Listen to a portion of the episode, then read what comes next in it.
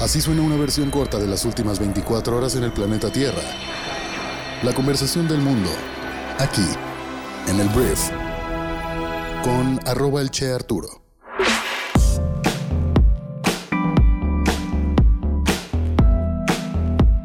Muy buenos días, bienvenidas, bienvenidos a esto que es el brief para este martes 27 de septiembre. Yo soy Arturo Salazar, soy tu anfitrión y uno de los fundadores de Briefy, la plataforma de microaprendizaje para líderes de negocios. Muchas gracias por estar aquí en este podcast, vas a informarte con las noticias que debes conocer para ser una persona bien informada el día de hoy. Y pues sin más que decir, vamos a comenzar con esto que es el brief. El día de ayer se cumplieron 8 años de la desaparición de 43 normalistas de Yotzinapa y familiares de estos, compañeros y miembros de colectivos iniciaron este lunes una marcha del Ángel de la Independencia al Zócalo. Las personas marchaban con gritos, pancartas y la foto de estos desaparecidos y asimismo hay personas que estaban cargando también los rostros de quienes están entre los 100.000 desaparecidos que actualmente hay en México.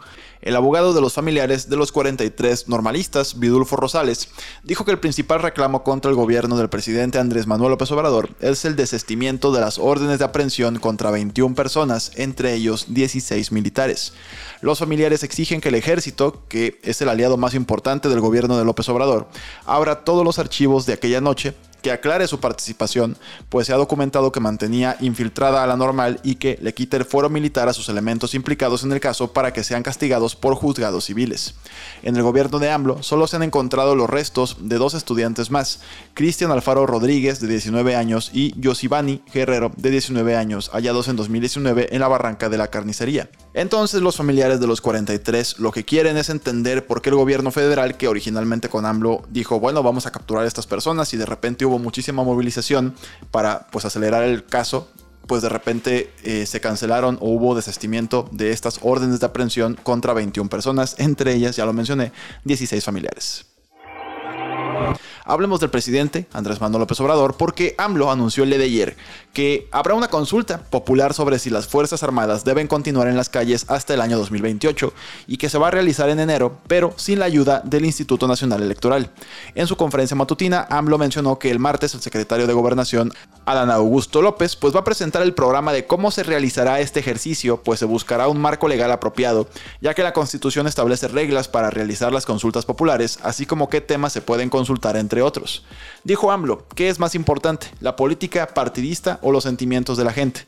¿A quién le afecta? Mañana presentaremos, o sea, hoy, aquí el programa. No se va a llamar consulta, tenemos que buscar el marco legal apropiado. No queremos que participe el INE porque nos van a pedir muchísimo dinero.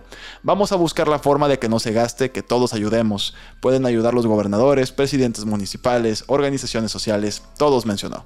El presidente eh, reconoció que esta acción no será vinculante, lo que quiere decir que a pesar de que se vote a favor o en contra por parte de la población, no hay una obligación por parte del Estado para tomar acciones en consecuencia de esta encuesta o de esta eh, consulta pero sí comentó que podría cambiar la opinión de los legisladores que se oponen a la propuesta. Actualmente la reforma se encuentra en el Senado, donde los legisladores de oposición la han rechazado al considerar que con ella se busca militarizar el país.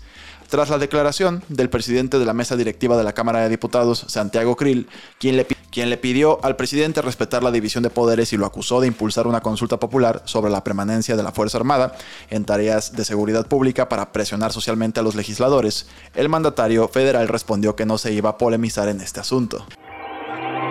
Hablemos de la economía en nuestro país, porque mira, el crecimiento del Producto Interno Bruto de nuestro país, el PIB, se va a desacelerar en 2023 debido a su alta exposición al ciclo económico mundial y a una menor demanda de las economías avanzadas, particularmente de Estados Unidos, estimó la Organización para la Cooperación y el Desarrollo Económicos, la OCDE. En una actualización de su informe de perspectivas económicas globales publicado en junio, la OCDE estimó que México logrará un crecimiento del 1.5% en su Producto Interno Bruto del año próximo, tasa inferior en seis décimas al pronóstico previo del 2.1%. Asimismo, esta estimación es inferior al 3% que utilizó el gobierno como base para calcular los ingresos presupuestales del próximo año.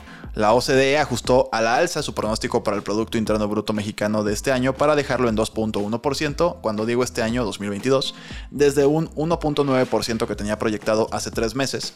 El precio de la guerra en Ucrania es lo que está lastrando la economía mundial en 2023.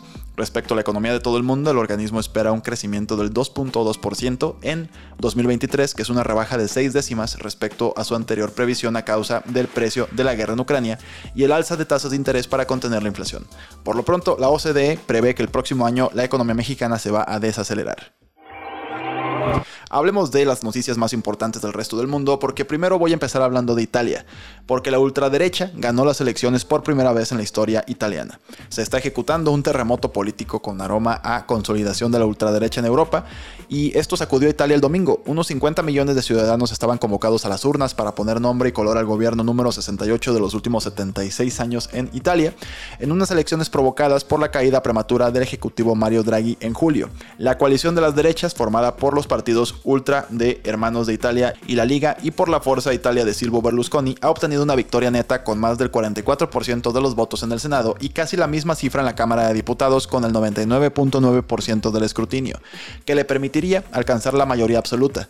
En clave interna, la enorme ventaja obtenida por Giorgia Meloni, líder profascista Hermanos de Italia, que ha multiplicado por 6 los resultados obtenidos en 2018, pasa del 4.3% al 26%, la coloca a ella, a Giorgia Meloni, como favorita para recibir el encargo del jefe del Estado, que actualmente es Sergio Mattarella, para formar gobierno. Sería la primera mujer en lograrlo en la historia de la República. Hubo un declive histórico en la participación ciudadana, 64% del país participó en estas elecciones y bueno, Italia con esto va a la ultraderecha, algo que emociona a muchos y obviamente asusta a muchos otros. Pero bueno, la ultraderecha gana en Italia.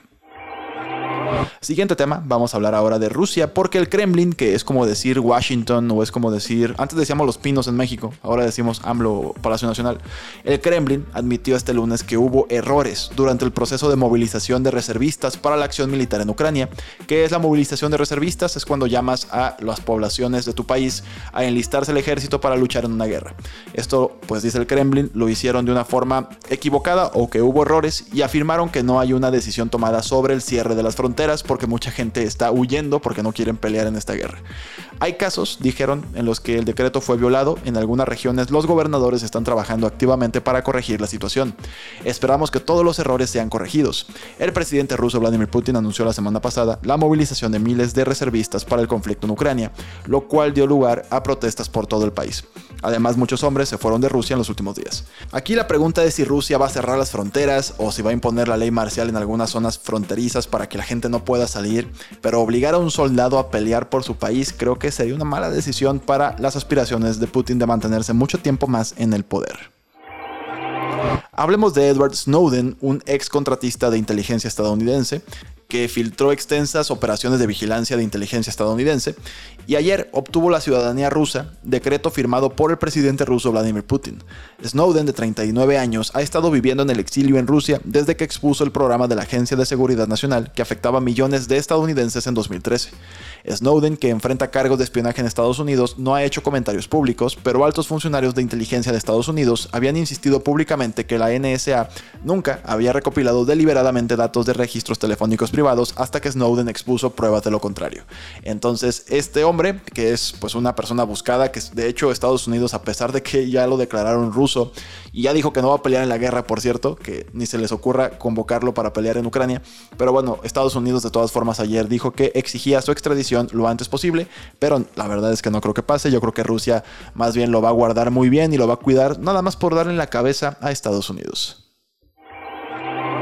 Hablemos de una tragedia también ocurrida en Rusia porque un hombre armado mató al menos a 15 personas, incluidos 11 niños, en una escuela en la ciudad de Isevsk, en el centro de Rusia, este lunes. Se dice que el atacante, que supuestamente vestía una camisa con un símbolo nazi y un pasamontañas, era un ex alumno de la escuela. 22 niños resultaron heridos en el ataque y el pistolero se quitó la vida después de atacar esta escuela. Hablemos ahora de Irán, porque a medida que las protestas en Irán continúan expandiéndose, el Ministerio de Relaciones Exteriores del país acusó a Estados Unidos y a algunos países europeos de intentar violar su soberanía al apoyarlos. Al menos 41 personas, según el gobierno, han muerto durante 10 días de manifestaciones, provocadas por la muerte bajo custodia policial de Masa Amini, una joven detenida aparentemente por llevar un yihad suelto. Entonces, bueno, esto es lo que sigue pasando, las protestas siguen, pero ahora Irán apunta a Occidente de estar violando su soberanía al apoyar que la gente esté protestando por esta evidente violación a los derechos humanos de una mujer iraní. Hablemos de Estados Unidos porque se ordenó a los residentes de Tampa en Florida y al condado circundante que evacuaran antes de la llegada prevista del huracán Ian a finales de esta semana. Con vientos de alrededor de 137 km por hora, se prevé que Ian golpee el oeste de Cuba temprano este martes, antes de fortalecerse y llegar a Tampa el jueves por la mañana. La ciudad no ha sido golpeada directamente por un huracán desde 1921.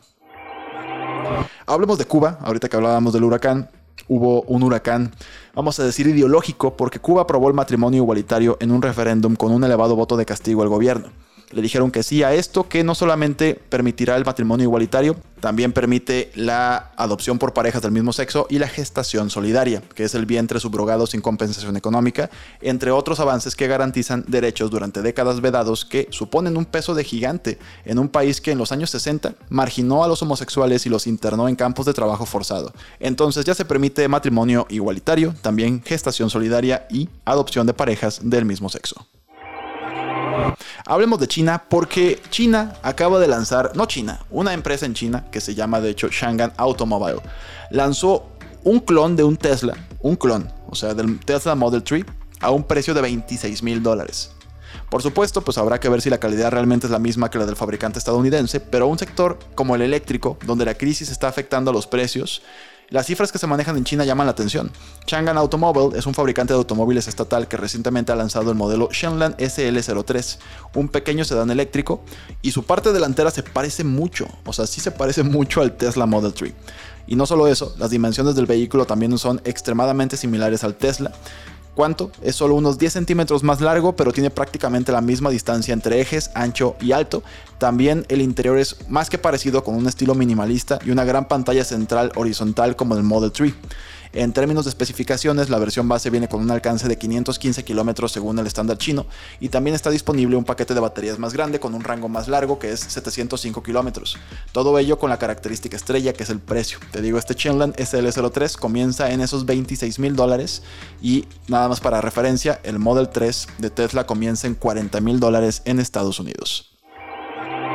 Hablemos de la NFL porque la NFL va a reemplazar el Pro Bowl con competencias de habilidades de una semana y un partido de flag football o de eh, fútbol bandera. Fue lo que anunció la liga el día de ayer. El nuevo evento reemplazará el partido que comenzó a realizarse en 1951 y pasará a llamarse los Juegos de Pro Bowl y contará con jugadores de la AFC y la NFC, o sea, de toda la liga, que mostrarán sus habilidades futbolísticas y no futbolísticas en desafíos durante varios días.